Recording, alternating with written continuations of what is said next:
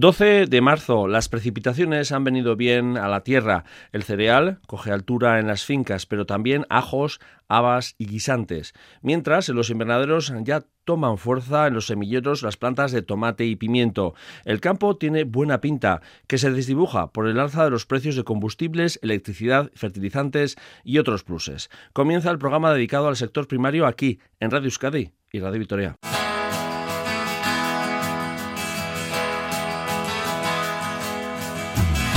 El segundo simposio sobre viticultura ecológica empieza a rodar. Con dos años de retraso por la pandemia, regresa en junio y con una amplia programación que le hace referente entre las gentes del sector.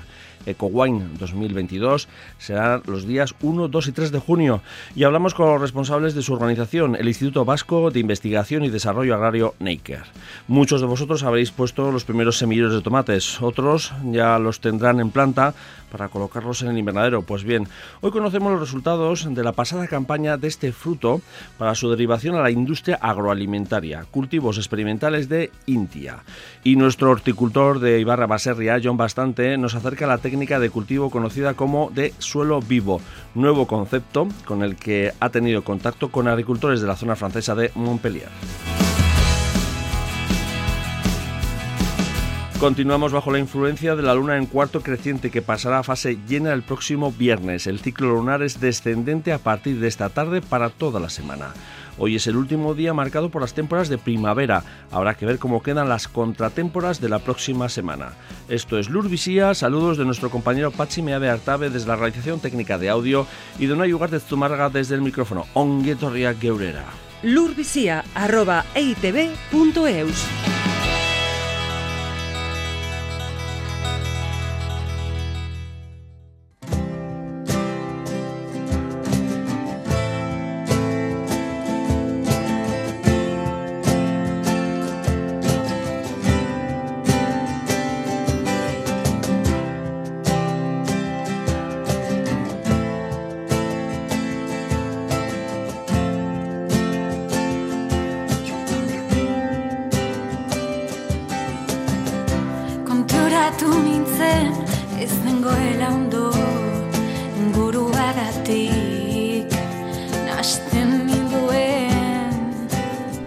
primeros tres días del próximo mes de junio, La Guardia será el foro de encuentro de investigadores y profesionales del sector vitivinícola que trabajan, producen o estudian e investigan eh, sobre la ecología, el método ecológico.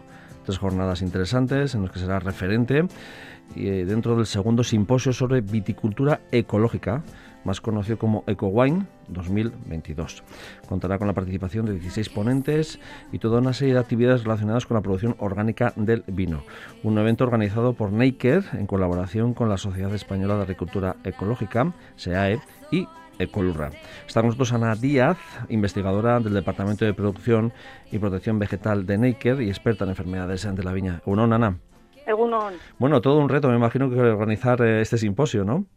Sí, todo un reto, sobre todo por las condiciones en las que nos hemos visto envueltos en el, desarrollo de esta organización, puesto que te comentaré que es un simposio que nos trajimos de Utiel, eh, de allí de la zona de, Valencia, ¿vale? Fue la primera edición y nosotros decidimos, estuvimos en ese, en ese simposio, en esa edición, y bueno, nos gustó la idea y nos lo trajimos a, Euskadi, eh, con el afán de haberlo celebrado en el 2020.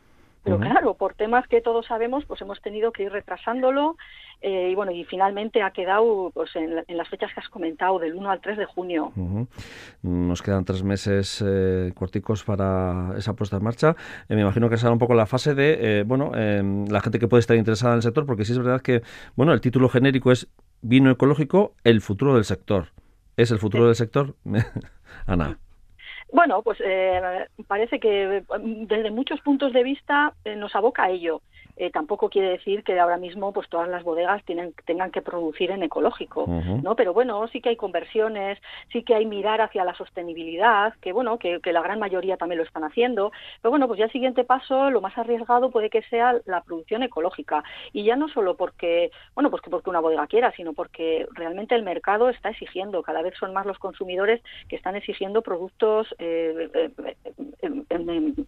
eh, obtenidos de producción ecológica. Entonces, bueno, pues un poco es todo, todo el sistema nos está conduciendo a ello. ¿A quiénes va dirigido este em, simposio? ¿A quién puede interesar? Pues mira, eh, a todos, a todo el público en general, podemos decir. Eh, está orientado, pues obviamente, a, personas, a profesionales del mundo del vino y la enología, porque tengamos en, en cuenta eh, que tanto vamos a tratar tanto la viticultura como la enología ecológica, ¿vale? El primer día versará sobre la viticultura, las acciones que se desarrollan en campo eh, y el segundo día pues relacionado con temas de bodega y no solo eso sino también comercialización bueno lo que puede ser embotellado eh, un poco eso no lo que es ya más eh, lo que no es campo vale entonces como te digo pueden ir profesionales pues tanto relacionados con la viña con la bodega en el ámbito comercial incluso en el ámbito de transportes vale porque se tratará también temas de pues de huella cero huella de carbono cero. Entonces bueno está abierto a un amplio rango de profesionales y tanto desde estudiantes como profesionales eh, de larga trayectoria.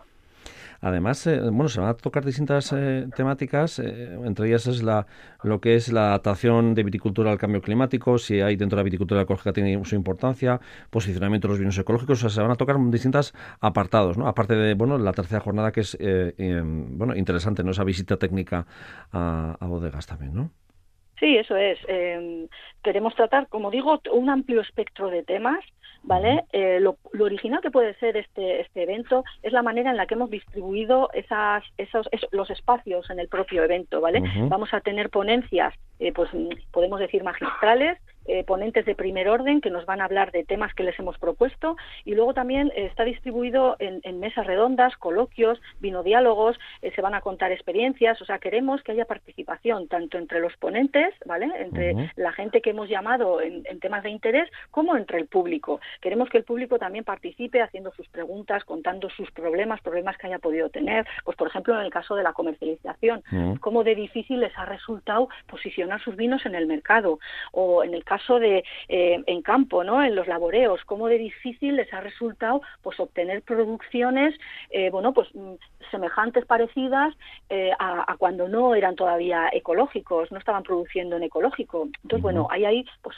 lo de siempre, pues ciertas problemáticas que no, no siempre se cuentan. Entonces, bueno, aquí queremos que salgan pues sobre la mesa y se discuta sobre ello. O sea, que mm, está abierto, por tanto, por lo que nos estás contando, a, gente que está muy metida en el sector, pero gente que puede estar empezando o gente que está también pensando ¿no? en reorientar su, su producción o su, su cultivo, ¿no? su viticultor, su trabajo viticultor hacia lo ecológico y ver qué posibilidades, bueno, porque está bien ver eh, los pros y los contras, ¿no? Y, todo lo, bueno y lo malo que tiene, ¿no? También. Eso es, eso es, eso es. Que, no es que haya eh, puntos malos, sino puntos mm, que podemos decir dificultades. pues, eso dificultades no que al final en todos los sectores y en todos los hábitos encontramos dificultades. Pero bueno igual hay gente que no quiere dar el paso porque dice pues bueno pues lo encuentra como un obstáculo ¿eh? Entonces, bueno, ver cómo otros han podido superar esos obstáculos y ahora, pues bueno, están bien posicionados.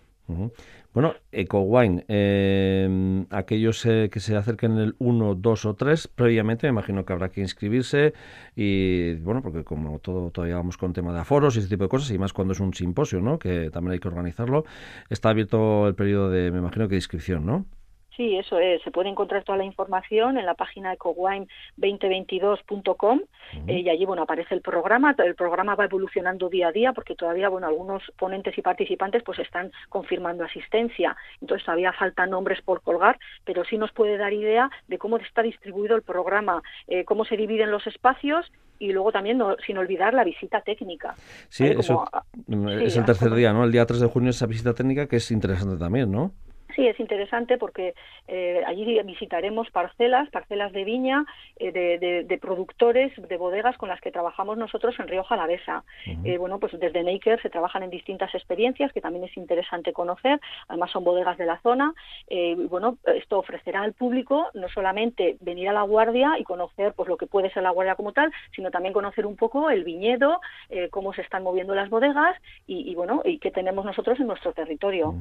Esos trabajos están también ¿no? de suelos vivos, de también de, de, podas y de, y de, y de, bueno, de, y de sobre todo ese trabajo respecto a la transición que se está haciendo también con el tema del cambio climático, ¿no? que se está trabajando desde Níker en, en, viñedos eh, de viticultores de la zona, ¿no? Eso es, se están tocando temas de cambio climático, temas relacionados con la erosión. La cubierta vegetal también, ¿no? Esto es, las cubiertas vegetales para evitar erosiones, cómo se están estudiando, analizando, recopilando variedades antiguas o variedades, pues bueno, que ya quedan reducidas, como llamamos las variedades, variedades minoritarias, ¿vale? Bueno, que pueden resultar de interés pues hacia ese cambio climático o hacia la diferenciación en mercados. Claro. Es una buena alternativa. Eh, comentábamos eh, que hay unos ponentes, no sé si, em, claro, también es importante ver lo que se hace fuera, ¿no? O, o cómo se trabaja fuera de nuestro entorno y para eso están estos simposios, ¿no? Para ver también no solo lo del entorno, sino lo de fuera de, nuestro entorno. ¿Hay algunos eh, en concreto que sean, em, digo, que nos puedes mencionar? ¿De ponentes, me comentas? Sí. sí, pues mira, tenemos a Felicidad Herralde, eh, esta es investigadora del IRTA de Cataluña, que nos vendrá a hablar sobre cambio climático. ¿vale? Por otro lado, tenemos a, Félix Cabello, del IMIDRA de Madrid, que nos hablará sobre la, eh, diversidad eh, varietal, la diversidad de variedades de vid orientadas también al cambio climático. luego tendremos también a, Antonio Palacios, que nos hablará sobre la caracterización de los vinos ecológicos. ¿Vale? Un poco sus cualidades organolépticas, por ahí. Eh, y luego tenemos también eh, que siempre bueno suele ser necesario hablar sobre esto porque estamos hablando de producción ecológica y la, producción ecológica va regida por una normativa pues bueno bastante estricta podemos decir no para acogerse a lo que es el etiquetado de, la producción ecológica en, viticultura en vino. Y bueno aquí tenemos a Mario de la Fuente que Mario de la, Fuente eh, es representante de la plataforma tecnológica del vino y además está en el grupo de viticultura de la OIV la Organización Internacional de la Vid y el Vino estos cuatro que te comento, bueno, son ponentes de, primera línea, de primera fila, pero luego no podemos olvidar que también tenemos a, participantes de las mesas redondas, vinos diálogos y demás, eh, pues bueno, de, universidades, de bodegas, eh, asesores de viticultura, eh, quiero decir, hay, hay un amplio espectro de personalidades, vamos a decir, ¿vale? Eh, bastante conocidos además en el mundo de la viticultura y de la enología, bueno, que nos pueden aportar cosas muy interesantes ¿eh? en las diferentes temáticas en las que hemos dividido el, como digo, el, el, programa. El programa, sí, bueno, se trata de compartir, debatir, ¿no? Eh, avances técnicos, también con, bueno, con experiencias de, a pie de viña y, también un poco de, cómo va, se va transformando el sector poco a poco también, ¿no? En, en distintos aspectos y en distintos ámbitos de, de nuestra geografía, ¿no? Sí, eso es. Eh, cómo, cómo, cómo va evolucionando y sobre todo también de distintas áreas geográficas del Estado que puedan comentar pues las problemáticas que tengan, las, porque claro, no es lo mismo la zona de, Levante que la zona de Galicia ni que la zona de Andalucía. las, las, las, condiciones agroclimáticas son muy diferentes en cada área. Entonces cada uno podrá aportar y podrá, bueno, pues pensar en por qué unas zonas son más fáciles eh, o, o menos para lanzarse a, la producción ecológica. Y ya no solo en viticultura, sino en general también. Eh, Ana, la verdad es que me imagino para ti también como investigadora será todo un reto, pero también será todo, eh, bueno, unas ganas de que arranque ya para compartir esos conocimientos y, conocer lo que se mueve en, otros ámbitos, aunque ya estés un poco por encima de ello también, ¿no? Sí, la verdad es que tenemos muchas ganas, no solo yo, sino todos los organizadores, porque como bien has dicho al principio, llevamos dos años con este tema eh, y bueno, y, además es necesario compartir todo lo que se está haciendo. Ahora mismo el, tema ecológico está muy, muy bullante, eh, entonces, bueno, mm, nos parece muy interesante y, realmente tenemos muchas ganas en que se celebre este, este evento, sí.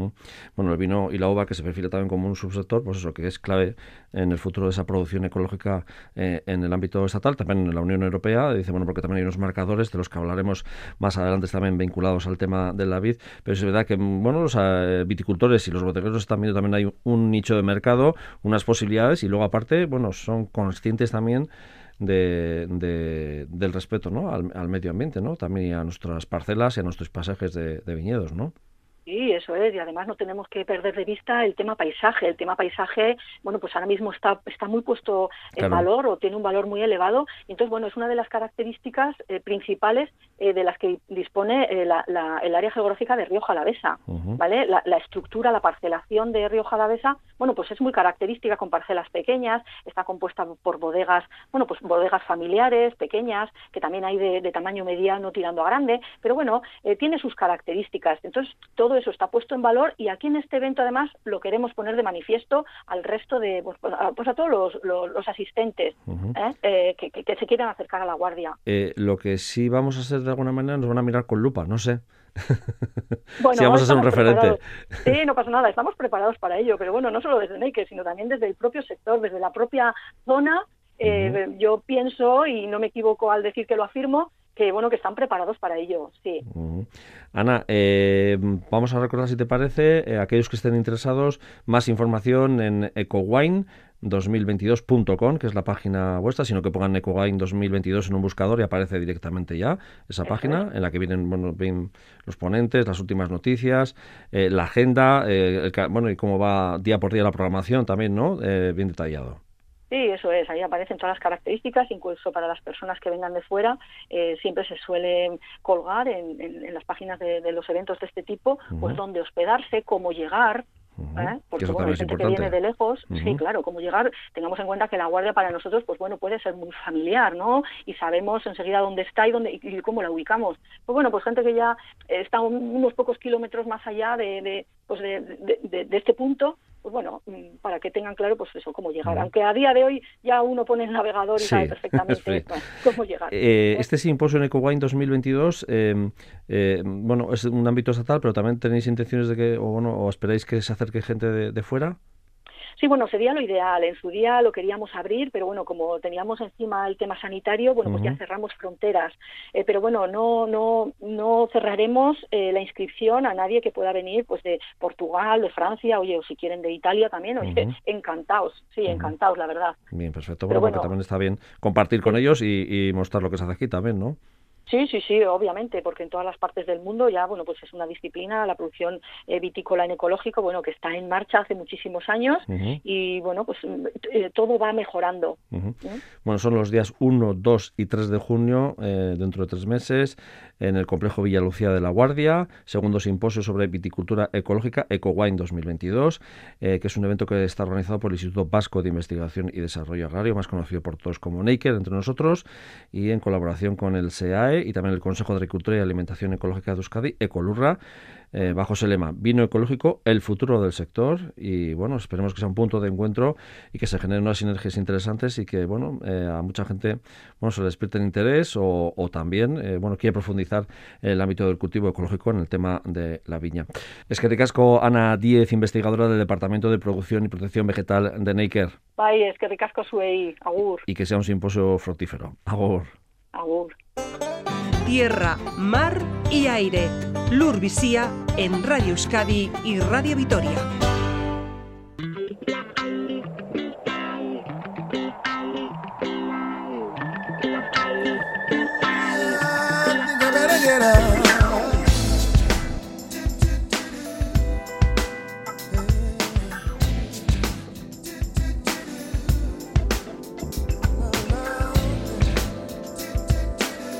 El tomate es la planta bonita de la huerta, un producto hortícola que es el más importante en cuanto a volumen de producción mundial. Al año se producen 252 millones de toneladas, de las cuales estiman que el 25% se deriva de la transformación industrial. Nafarroa, Navarra, es el cuarto productor del Estado, con una producción de 178.000 toneladas cultivadas en 2.200 hectáreas de superficie. El pasado año 2021, este cultivo ha experimentado un incremento del 7% en su superficie cultivada. En este sentido, desde India han realizado un estudio de nuevas variedades y manejo de tomate que se destina a la industria agroalimentaria para elaborar concentrados eh, y salsas, eh, tomate de la variedad cherry y otras eh, tipologías que nos explicarán en unos momentos. Cultivos que ha aprobado el año pasado en su finca experimental de Cardeita y ahora es un buen momento para hacer un pequeño balance en los tiempos eh, de los trabajos del Instituto Navarro de Tecnologías e Infraestructuras en esta época, en la que bueno, empieza una nueva campaña. Está con nosotros Íñigo Arozarena, técnico de experimentación en la finca de Cadreita de Intia. Bueno, buenos días, Íñigo. Bueno, buenos días. Bueno, ¿qué tipo de, de ensayos habéis realizado? Porque bueno, son varios tipos, ¿no? De distintos. Sí, eso es. En, la finca fundamentalmente, eh, bueno, realizamos ensayos de diferentes cultivos en función de la época y en el caso del tomate, pues este año hemos realizado un ensayo de tomate con destino a otros usos, que es el tomate destinado al concentrado y salsas. Luego tendríamos el tomate todo carne, que es un tomate con menos jugo que está destinado principalmente al troceado en dados y rodajas. Y luego hemos realizado también un ensayo de, variedades de cherry.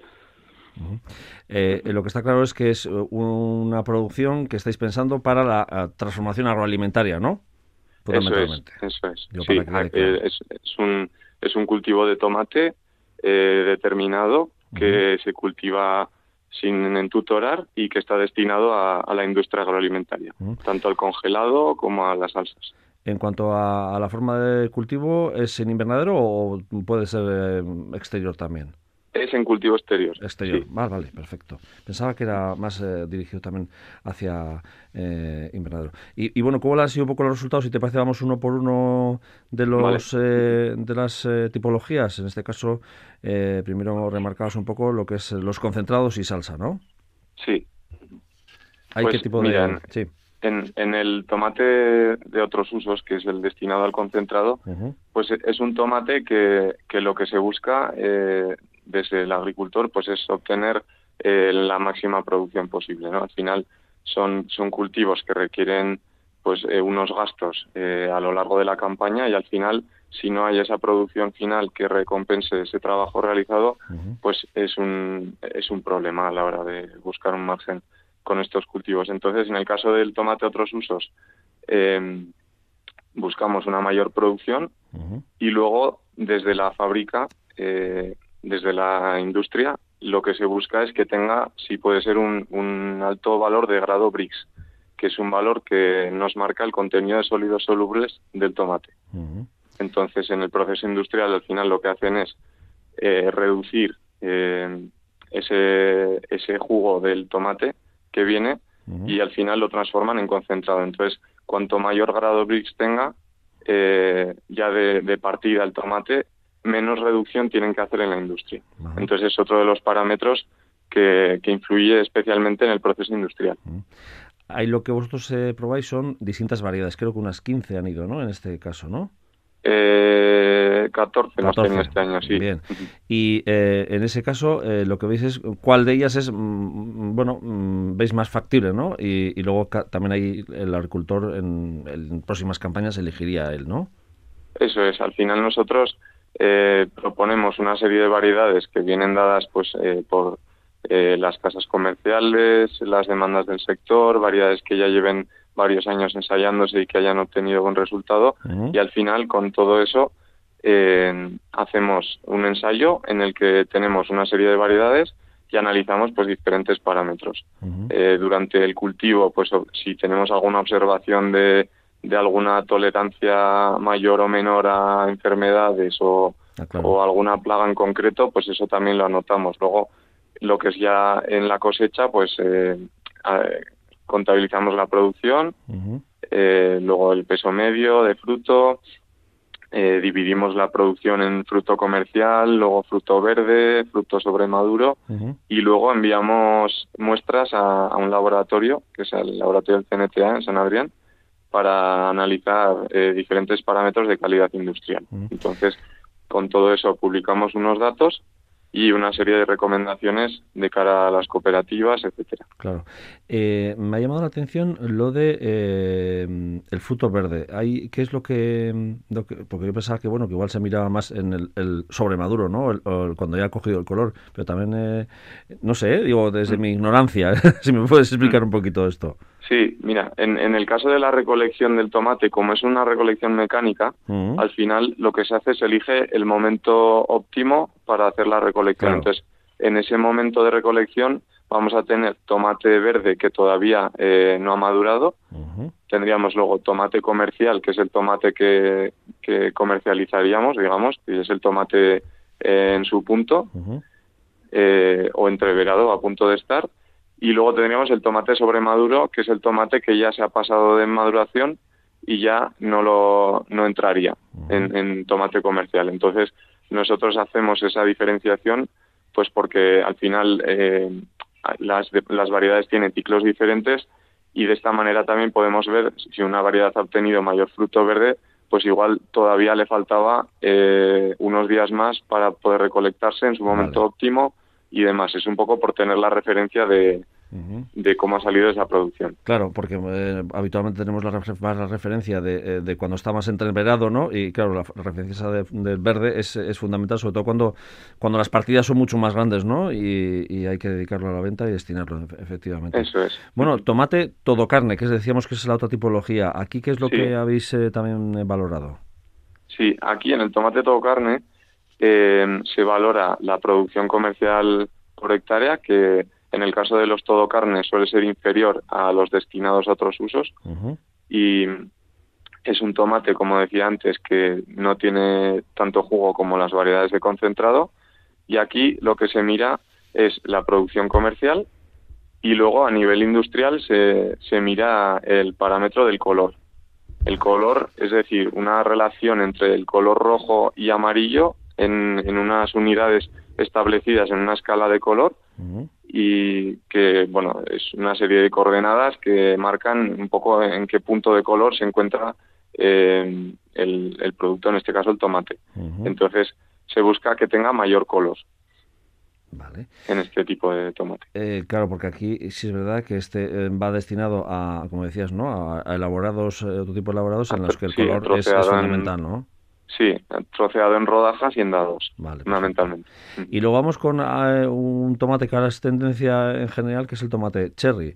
Eh, que bueno que hace unos 20 años casi ni, sabíamos bueno sí sabíamos que existía pero no era de consumo habitual entre los consumidores no aquí qué es lo que habéis eh, analizado aquí mira en el, en el, caso del tomate industria tipo cherry tipo cherry está destinado principalmente a, congeladora. Entonces, este año lo que hemos realizado ha sido un ensayo demostrativo eh, de eh, seis variedades de cherry, algunas que las emplea la industria y otras pues que hemos podido eh, recopilar con hablando con alguna casa comercial.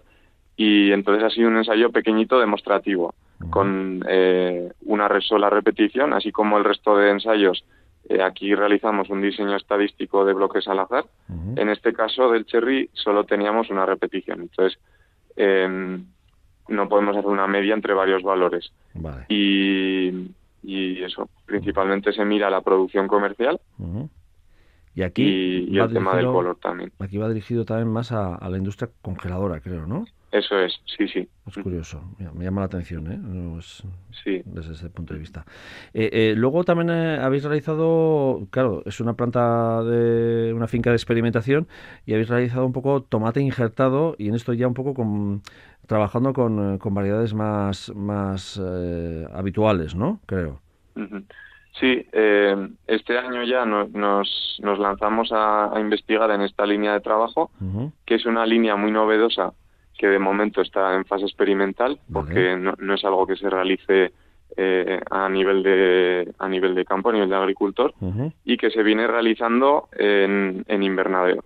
Al final en invernadero pues tienen una un mayor desgaste de suelos pues eh, una producción más intensiva y pues bueno puede dar lugar a ciertos problemas de enfermedades de suelo que eh, injertando el tomate en, en, un patrón que se llama, pues le puede conferir cierta tolerancia o resistencia a problemas que puedan darse durante el cultivo y proporcionarle mayor vigor, etcétera. Entonces, en el caso del tomate de industria, que no es en invernadero, eh, se planteó la posibilidad de, de realizar este ensayo un poco con el objetivo de ver si en, en zonas donde pueda haber problemas de suelo porque se repite tomate tras tomate durante muchas campañas seguidas. Sí, uno de pues los grandes problemas que tienen, ¿no? Eh, sobre todo los agricultores, ¿no? Un dolor de Eso cabeza, vamos, sí.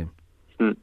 Entonces, con, con, este tomate injertado, la idea era ver si eh, nos puede proporcionar una mayor producción y, y, ver un poco que el comportamiento agronómico de esta, de esta técnica de cultivo. Y como te digo, es, es una, está en fase experimental y bueno, pues seguiríamos trabajando en ella y, ver un poco hacia dónde va. perfecto. Eh, bueno, para eso están las fincas experimentales y para eso también estáis ahí trabajando en Intia. Por cierto, eh, eh a conocer un poco estos resultados a, los agricultores interesados del sector en esa jornada de balance de cultivos hortícolas de verano que realizasteis el pasado mes de septiembre.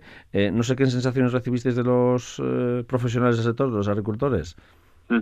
Pues mira, la jornada que realizamos en verano es una jornada demostrativa. Entonces es un momento en el que se junta la gente en la finca y lo que hacemos es eh, enseñar los ensayos que estamos realizando. Entonces, no, no, es una jornada de presentación de resultados como tal, pero sí de, de ver las variedades, de ver las diferentes técnicas de cultivo y tal.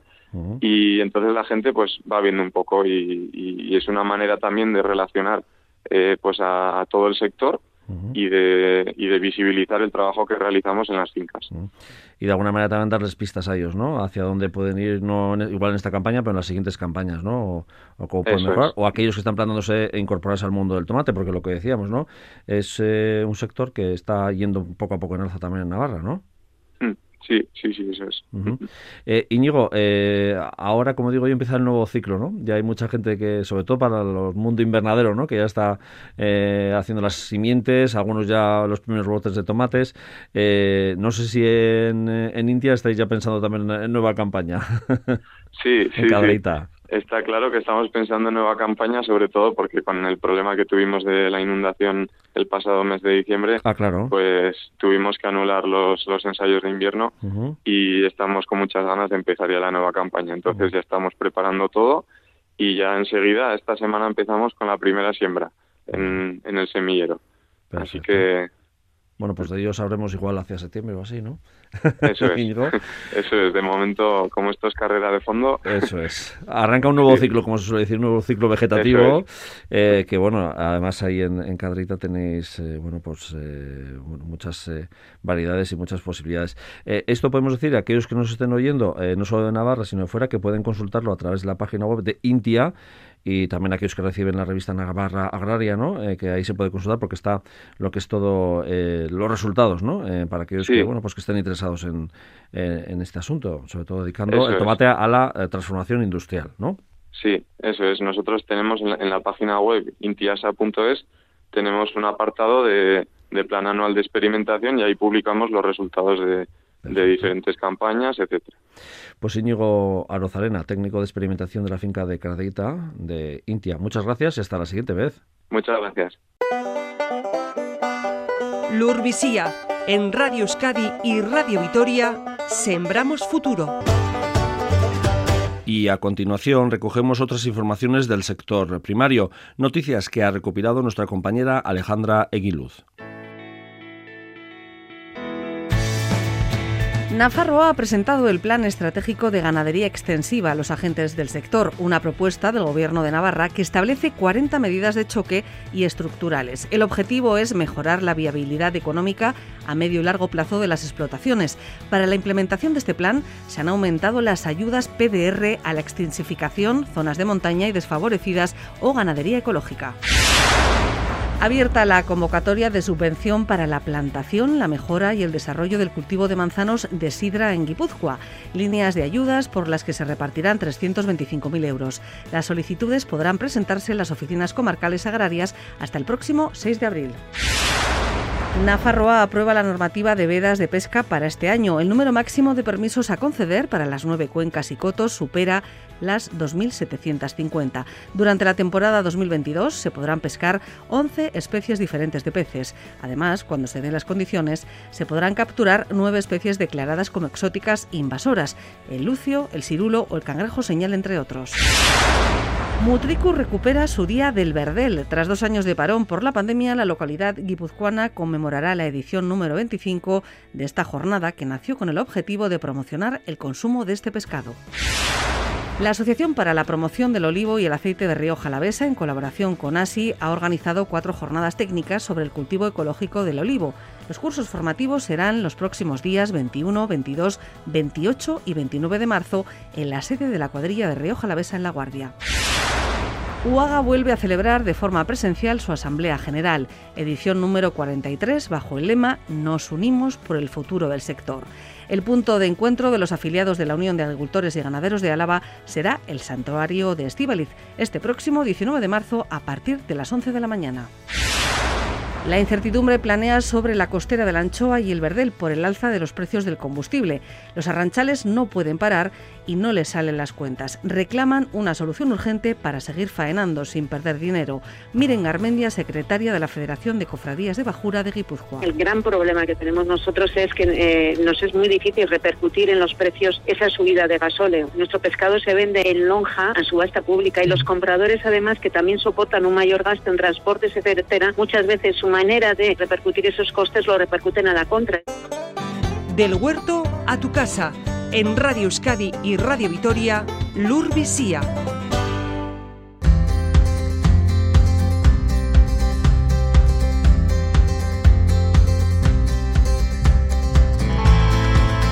La cosecha de chacolí en Vizcaya creció un 6,8% en 2021 respecto a la anterior campaña. El volumen declarado ha superado el millón seiscientos mil kilos, a 200.000 kilos de la histórica del año 2016.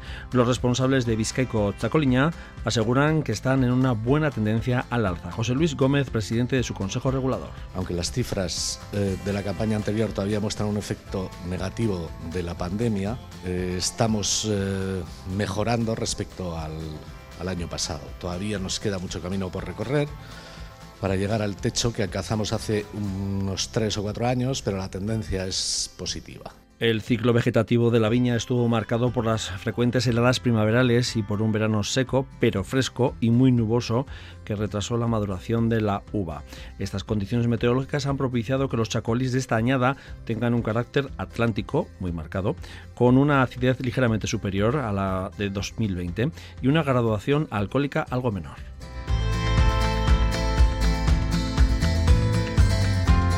A finales del pasado año, en diciembre de 2021, este Consejo Regulador reformó su reglamento que recoge tres modificaciones principales. Ugaich y Turbe, vocal del Consejo Regulador Vizcaico Chacoliña. Podríamos destacar el primero que sería la aprobación de unos nuevos tipos de uva, que aparte del Ondarrabi Suri, Serratia y Ondarrabi Belcha, añadimos el Pinot Noir que ya se venía utilizando en experimental y el eh, Cabernet Franc.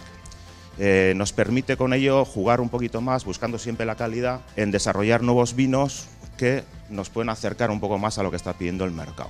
Luego, por otra parte, redujimos también eh, la capacidad o la producción de uva por hectárea de a 11.500 kilos en la blanca y a 9.500 kilos en la, en la tinta. Y por último, añadimos una nueva categorización que se llama Beresia, que son vinos que están un mínimo de cinco meses en depósito y le damos pues, una crianza sobre elías, entre, entre otras cosas. La nueva añada fruto de la pasada vendimia de Vizcaico Chacoliña estrenará nuevas contraetiquetas.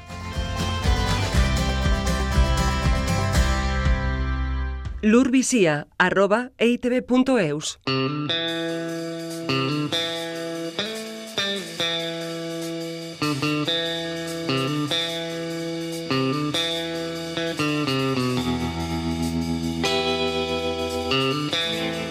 Nuestro hortelano de cabecera, John Bastante, en fechas recientes, junto con un grupo de agricultores vascos, ha asistido a una visita técnica a Francia para conocer instalaciones y sistemas de cultivo de tres explotaciones diferentes. Y lo más importante, han tomado contacto con los principios básicos de un sistema, método de cultivo conocido como suelo vivo. John Bastante de Ibarra Baserria en Sornocha. ¿Qué tal estamos? Hola, muy buenas. Bueno, eh, hay que salir del terruño para ver lo que se cuece fuera, ¿no? sí, sí, a ver, a ver, hay que salirnos de la zona de confort Eso para es. aprender un poquito y, y mejorar. Bueno, ¿qué es esto de suelo vivo? Porque, bueno, en principio el suelo lo vemos vivo, pero eh, Sí. es una nueva forma de, no sé si es concentración de biodiversidad, de microorganismos en el suelo, técnicas para mejorar o implementar. Eso tú me dirás mejor. Sí, bueno, eh, como bien has dicho, hicimos un, un viaje a Francia y bueno, entre eh, una de las visitas que hicimos eh, fue con, con un técnico agrícola de allí, Xavier, y él nos proponía un poco y nos presentaba este método de, de cultivo de, de suelo vivo, eh, donde, bueno, básicamente el laboreo se reduce lo máximo posible y lo que se hacen es aportar grandes cantidades de, de materia orgánica, sobre todo con altos contenidos en, en carbono. Eh, allí, bueno, eh, lo que se estilaba mucho era eh, los restos de, poda, de jardinería y así.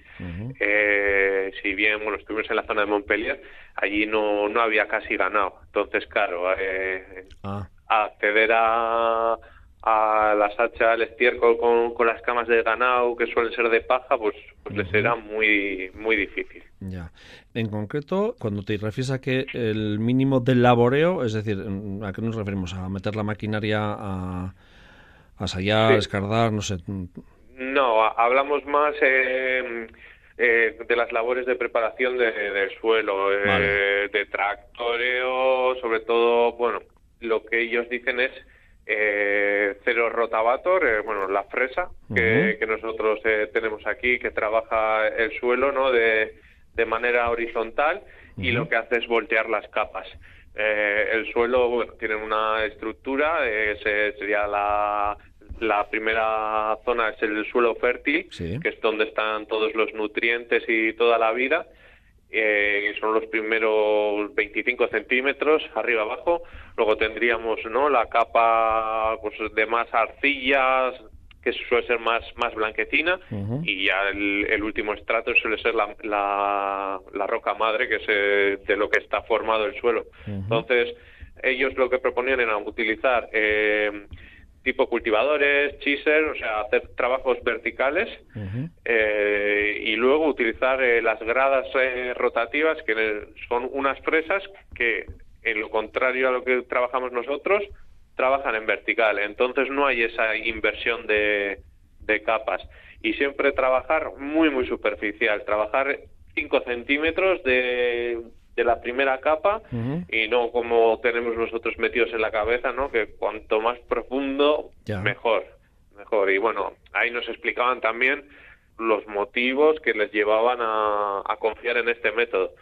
Eh, en ningún momento nos dijeron, oye, esto es lo único que funciona, eso también es de agradecer. Cada uno lo, implementaba, porque visitamos luego diferentes explotaciones y cada uno lo implementaba en cierta medida, porque vimos una explotación que tenía un alto grado de, mecanización agraria con, tractor y todos utilizaban al final motocultores con, con áperos y tal.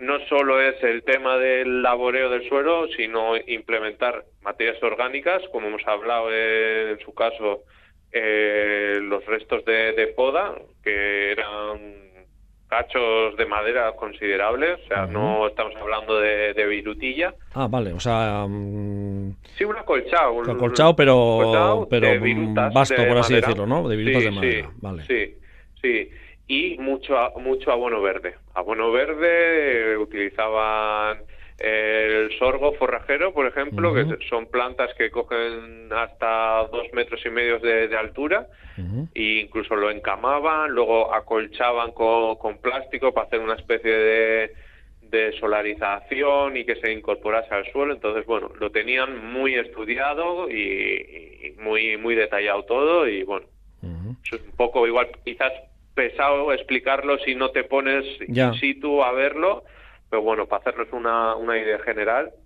Pero recogen cosecha en Montpellier, me refiero, ¿no? Sí, sí, y una sanidad increíble, ¿eh? O sea, estamos hablando de no de una cosa de, de hippies o, o algo que he oído, sino, o sea, son productos sanos, limpios, y lo que ellos decían también es que, vale, estás ahorrando todo el tema de la maquinaria, pero claro, el suelo está ligeramente duro claro. y utilizaban eh, atornilladores con unas barrenas ah. eh, que lo que hacían era ahuecar el lugar donde iba a ir la, la planta colocada y entonces ahí es donde el tiempo que ganas de un lado lo perdías en, la plantación. Ah. Y te puedo asegurar que había plantaciones, por ejemplo, de, canónigos de más de mil plantas que hay que ponerse con el atornillador ahí a hacer los mil agujeros. ¿eh? Claro, eso estaba pensando yo también. Sí, sí, pero es que, bueno, el, suelo, claro, ellos dicen que si tú haces una roturación mecánica, rompes la estructura del suelo. O sea, eh, el agua baja en vertical y, drena para abajo casi de tirón. Entonces, al tener un suelo quizás más compacto, pero con una estructura natural, de esos canales eh, que hacen los, pues desde las lombrices y, y la fauna que está, la microfauna que está en el suelo, permitía que el aprovechamiento del agua era mejor. Estamos hablando también de un clima mediterráneo. Claro. Eh, esto habría que ver cómo podemos adaptarlo a nuestro clima, nuestra zona. Y ya te digo, no tampoco me caso con, ello, hay que ver cómo lo podemos adaptar. Vale, adaptación, que también eso es importante. Claro. Eh, creo que en esas em, tres explotaciones que habéis estado, una de ellas, em, la apuesta era el uso de la tracción animal, ¿no? La vuelta que se está volviendo también en muchos sitios, ¿eh? O sea, que es sí.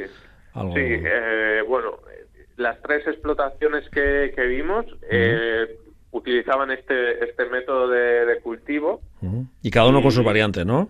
Sí, sí cada uno al final, ¿no? Cada productor, cada agricultor es, es muy personal en lo suyo. Y bueno, estamos hablando de, en este caso, de Johan Krenz. Eh, bueno, mi francés no es muy bueno, por decir nulo. Eh, utilizaba tracción animal. tenía eh, burros, eh, concretamente utilizaba burros andaluces y catalanes. Ah y tenía una, una colección de áperos adaptados para hacer uso de, ellos. Entonces, bueno, estamos hablando de que maneja una, una finca de dos hectáreas, una finca hortícola considerable, y, la verdad, bueno, yo nunca había visto, sé que hay gente por nuestro entorno que, que lo hace, y muy, muy curioso, la verdad. Bueno, cada vez se está viendo más, ¿eh? O sea, cada vez sí, sí, se está viendo más eh, animal eh, trabajando en lo que es en, la huerta, en los labores de la huerta, claro. Sí, a ver, eh, claro, esto como lo que decíamos de suelo vivo, no se hacen labores ni muy profundas ni muy agresivas.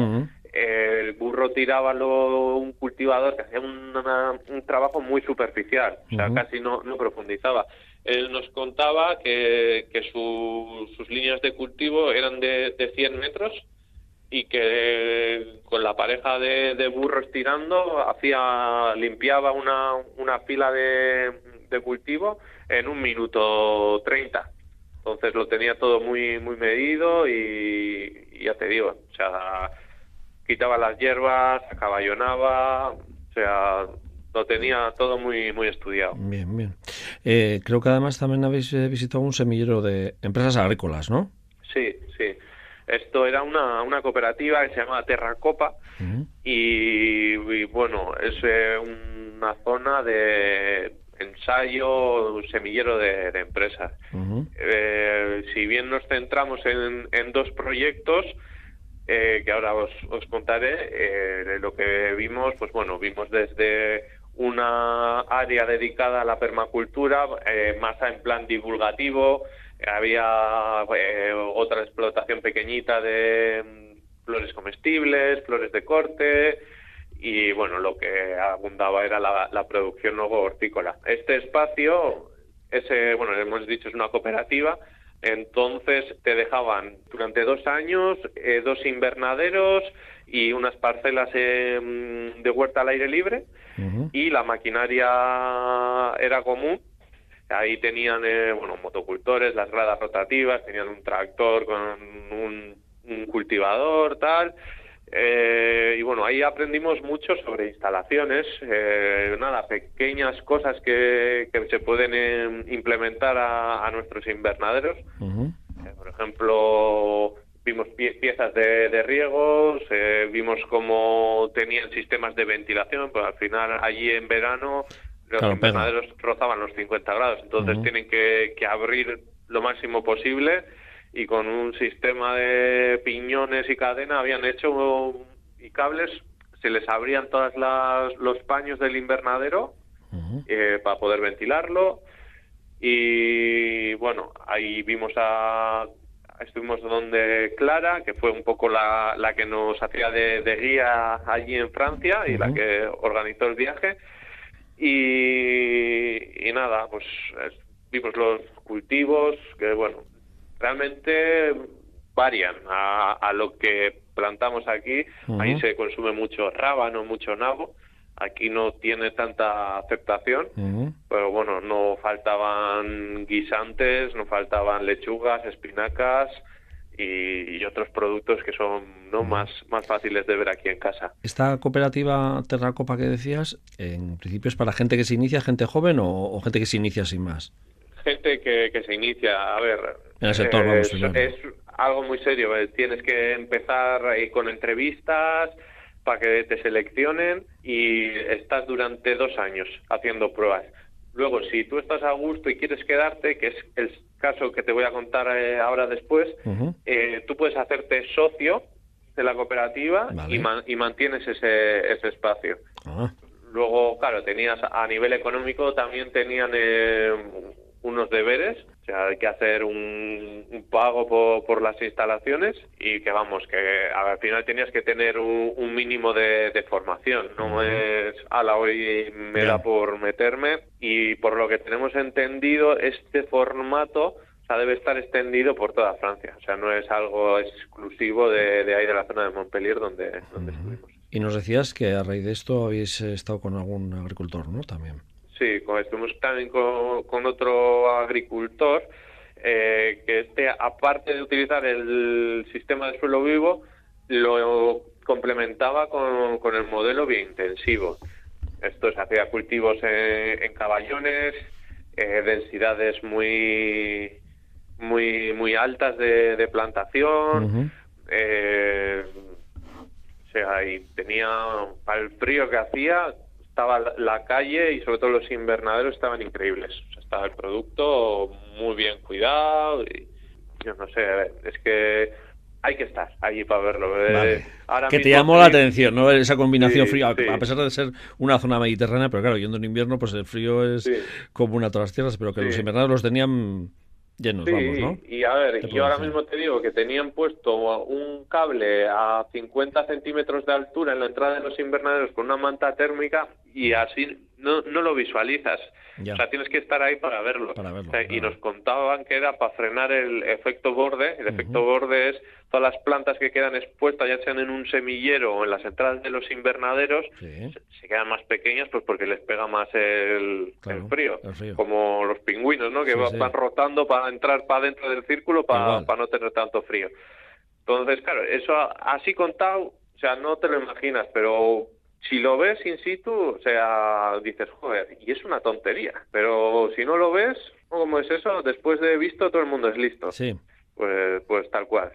Bueno, eh, que la visita ha merecido la pena.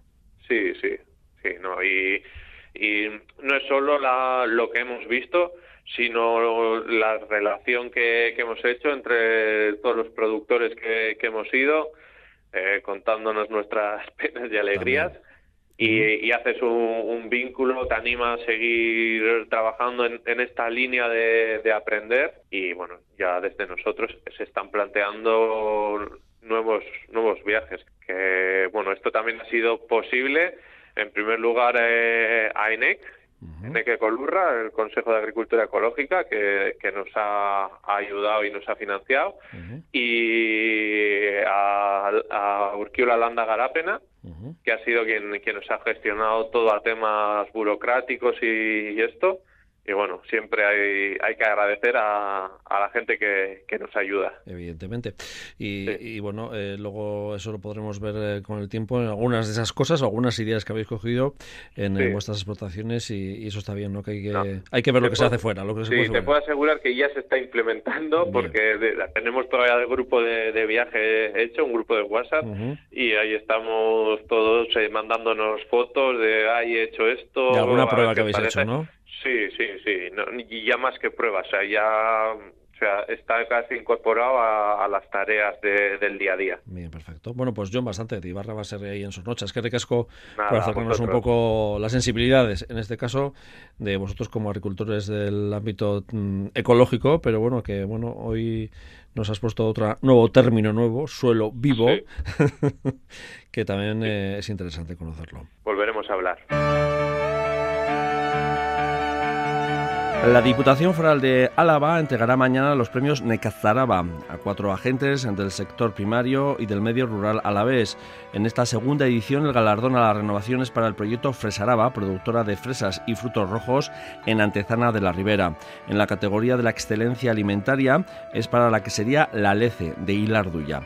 En la trayectoria profesional se reconoce a Marino Ruy López de Salinas de Añana y en el apartado de desarrollo rural el premio es para el proyecto Villa Lucía de la Guardia. El acto se integrará mañana al mediodía en el balneario de Cuartango.